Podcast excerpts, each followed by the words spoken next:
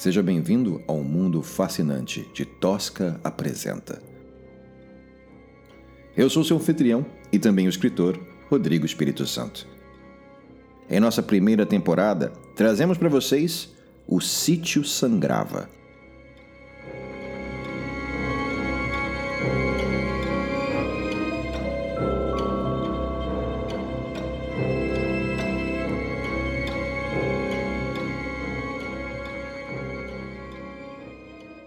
Capítulo 18 Wagner perdeu a noção do quanto caminharam em meio à mata densa. Estava cansado de tentar contestar a direção que seguiam.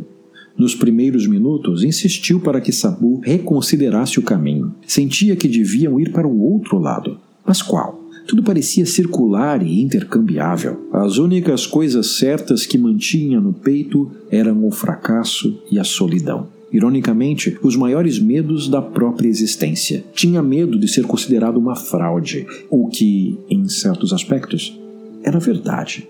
Nunca leu os livros que citava, não conhecia as cidades que comentava casualmente, nem gostava tanto de ópera. No fundo, preferia Whitney, mas o quanto esse apreço significava para o seu gosto musical, queria ser admirado, respeitado amado talvez. Por isso construíra uma persona para mascarar as próprias fraquezas. Construiu uma marca e passou a atrair os influenciadores. Não era tão financeiramente dotado quanto as amigas, mas trazia ao grupo certa erudição, algo que claramente não possuíam. Wagner era um filtro, um guardião de um portal para um mundo elevado que conferia legitimidade às vidas das amigas endinheiradas. Foi com esse espírito que trouxe Edu para o círculo mais íntimo de amizades. Sentia-se como um Colombo, trazendo o novo mundo, o continente perdido, à cidade baixa. Observem, meus amores, este belo exemplar da comunidade, com sua cultura excêntrica e corpo tonificado pela vida menos afortunada. Não esperava, no entanto, perder-se nos olhos daquele menino. Edu agora dava as cartas na relação e Wagner sabia que o apito final daquele jogo estava próximo. Fingia que não, mas percebia os sorrisos amarelos e o desviar de olhos a cada comentário jocoso. Wagner sabia que era uma questão de tempo até que estivesse novamente sozinho. Só que, depois de tantos anos mergulhado na juventude enérgica daquele rapaz, como viveria? Como Edu ousaria deixá-lo depois de tudo o que fizera por ele? Filho da puta! O rancor com o fim do relacionamento não mudava o fato de que, pelo menos naquela noite, Wagner merecia o desprezo dirigido à sua pessoa. Não apenas de Edu, mas também de Mara e Ruth. Os pensamentos foram dispersos por um instante. Talvez uma ilusão de ótica causada pelo luar, mas Wagner reparava o quanto os braços e pernas do caseiro eram impossivelmente finos e compridos. O homem era quase uma caricatura, ou um personagem de desenho animado. Durante o jantar, não se dera conta disso, mas agora não conseguia entender como um homem daquela estatura era capaz de permanecer de pé e, pior, caminhar tão rapidamente. As pernas, dignas daquelas modelos do leste europeu, o transportavam em passadas tão largas que Wagner era forçado a correr para não se perder no meio do mato. O suor lhe empapava a camisa e Wagner odiava ficar naquele estado subia um morro íngreme, o que confundia Wagner ainda mais, já que o sítio era localizado numa área relativamente plana. Senhor, senhor, Detesto insistir, mas estamos no caminho certo. Sabu deu mais alguns passos quilométricos morro acima. Ao ouvi-lo, parou subitamente. Veja por si próprio, senhor. Sabu abriu os braços como se apresentasse algo. Wagner acelerou para alcançá-lo e, ao chegar lá, deixou que o queixo caísse e os olhos se arregalassem. Estava diante de um gramado impecavelmente aparado, ladeado por arbustos floridos com um chafariz de mármore no centro. Além do jardim, uma mansão grandiosa, três andares em estilo colonial. As janelas brilhavam com a luz dos lustres de cristal. Era como se um hotel fazenda cinco estrelas, tombado pelo patrimônio histórico nacional, se escondesse timidamente numa clareira no topo de um morro qualquer, no coração do Brasil. Que lugar é esse? Foi aqui que tudo começou. Sabu deu um sorriso melancólico. Antes do sítio havia uma fazenda, a maior da região. A Bokira é uma joia de uma outra época, em que o sangue azul dos nobres corria pelas veias da nação. Éramos o celeiro do novo mundo. Essa terra gerou muita riqueza, Senhor, e sofrimento também. E quem é o dono dessa fazenda? Wagner ainda estava crédulo diante de tão grandiosa visão, com outro sorriso amargo. Muitos comandaram este lugar, Senhor, mas jamais pertenceu a ninguém. Sabe, Pero Vaz de Caminha tinha razão. Aqui se plantando, tudo dá. Tudo que caiu nessa terra deu frutos, alguns mais amargos que outros. Por que estamos aqui, Sabu? Os meus amigos, a primeira dona desta casa foi grande amiga da Duquesa de Santos. Eram tão próximas que diziam a boca pequena. A Boquira foi presente para celebrar essa amizade. Sabe o que quer dizer Boquira, senhor? É tupi-guarani. Significa terra nova, nova e fértil. Foi um dos canaviais mais produtivos da região. Os serviçais costumavam chamar esta senhora de a Duquesa de Boquira. Não tinha carinho neste apelido, senhor. Ela era muito vil com seus escravos. Escravos? Mas Sim, senhor. Eles a fizeram uma mulher rica e poderosa. Mil perguntas pululavam na mente de Wagner, mas Sabu sequer oferecia espaço para questionamentos. Todos tinham muito medo dela. Era cruel com os escravos fujões. A casa do sítio, onde nos conhecemos, tomou o lugar da antiga senzala, que foi demolida depois da divisão das terras. Lá a duquesa castigava aos preguiçosos e rebeldes. Muitos morreram ali, e naquele lugar foram enterrados, senhor. Tortura, dia e noite. Os sons da agonia assustavam até os animais das matas. Que horror! A cena parecia se desenhar diante dos olhos dele. Sabu apenas assentiu. Ali, uma cozinheira chamada Anastácia decidiu trocar a dignidade por proteção para si e o filho pequeno. Diziam que era meio bruxa e isso bastava para que todos acreditassem e a temessem. Sob ameaças de encantamentos, ela mantinha informantes entre os escravos. Qualquer tentativa de fuga chegava aos ouvidos da mulher e, por consequência, da duquesa. Antes que qualquer um escapasse, o sítio sangrava, senhor. Aquilo deu um calafrio em Wagner, como o sítio sangrou aquela noite. Com tudo que passaram. Uma das torturas favoritas de Anastácia era o caldeirão. A lagoa, que foi revestida com pedras, era um fosso de jacarés. Anastácia jogava ali quem se comportava mal. Seu sabor, com todo respeito. Nós encontramos uma coisa na piscina, mas está longe de parecer um réptil comum. O outro continuou a narrativa, ignorando o comentário. Anastácia tinha um filho, um menino lindo. Era a alegria da casa, menos para a marquesa. Mencionei que a duquesa tinha uma filha? A menina era esperta, muito. E mimada também, graças à mãe. Em todo caso, Emília não gostava do filho de Anastácia. Tinha ciúmes, não sei bem de quê. Talvez de sua alegria. Aquela parte da história fez o coração dele hesitar em uma batida. É, espera um pouco. O que disse? Como é o nome da garota? Sabu balançou a cabeça. Sim, senhor. Ela mesmo.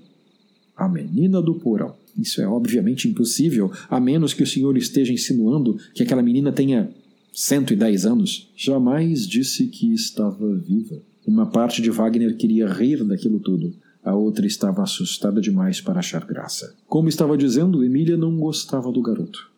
Na primeira oportunidade que teve, empurrou-o dentro do tal caldeirão.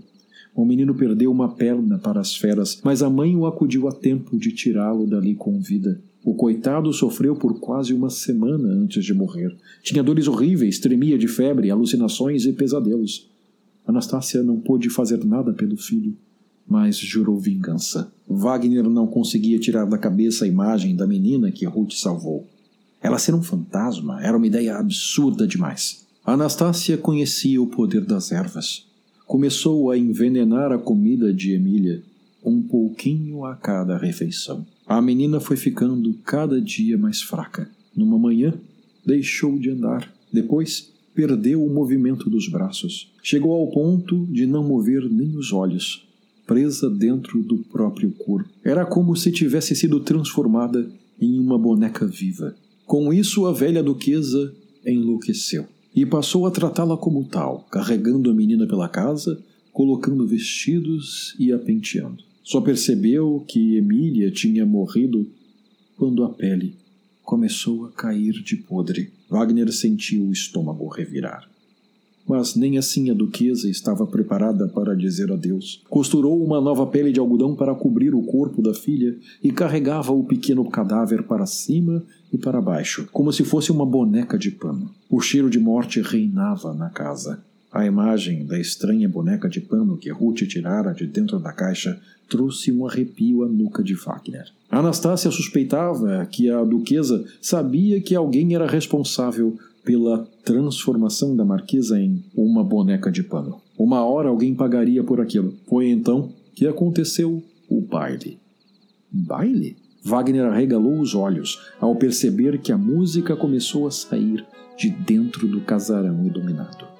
Todos os escravos receberam trajes de festa e foram trazidos ao salão principal. A maior parte deles, pela primeira vez na vida, o farto banquete foi servido e não apenas os restos que costumeiramente alimentavam a senzala. Era carne de primeira, frutos do mar, vinhos caros, doces refinados. A duquesa contratara garçons e músicos para entreter os próprios serviçais. Ninguém entendia o porquê. Wagner escutava a história tétrica enquanto observava o casarão iluminado diante de si, como se a história estivesse sendo revivida naquele instante. Os capatazes assistiam, atônitos, a senhora gastar com o povo da senzala o equivalente a uma festança de casamento.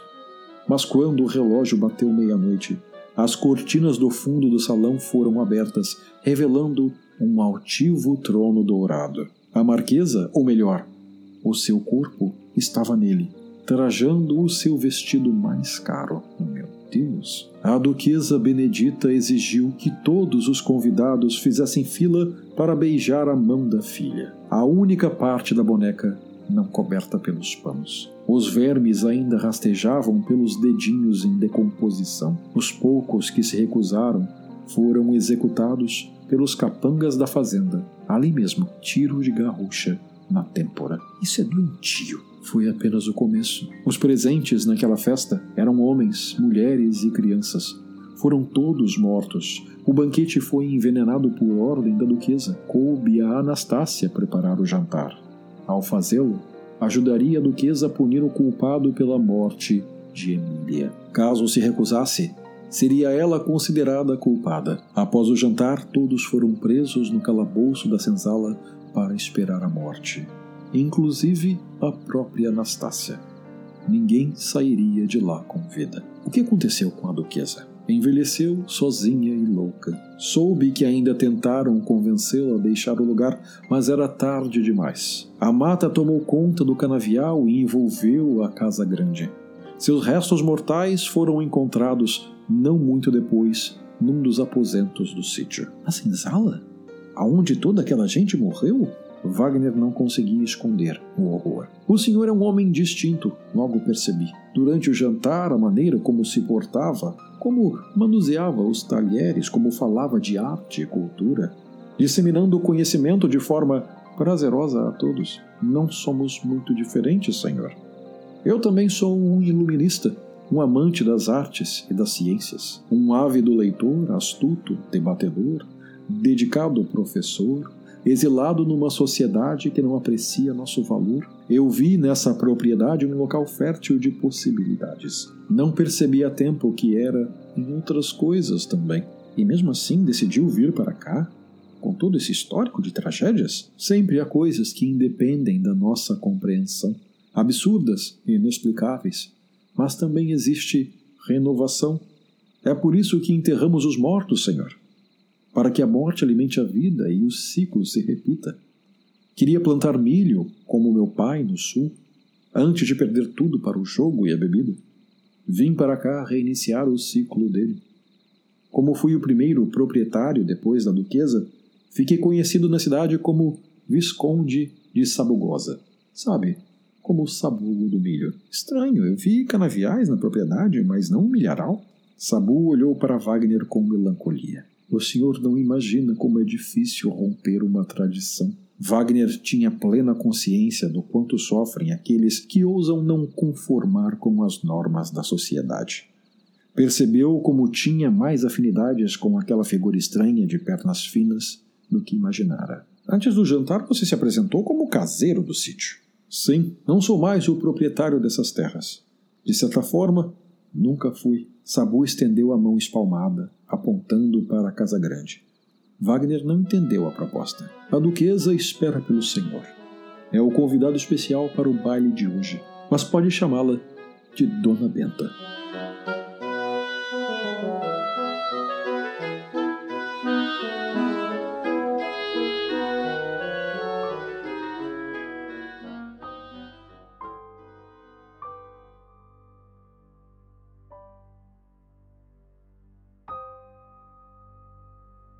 E assim chegamos ao fim de mais um episódio de Tosca apresenta O Sítio Sangrava.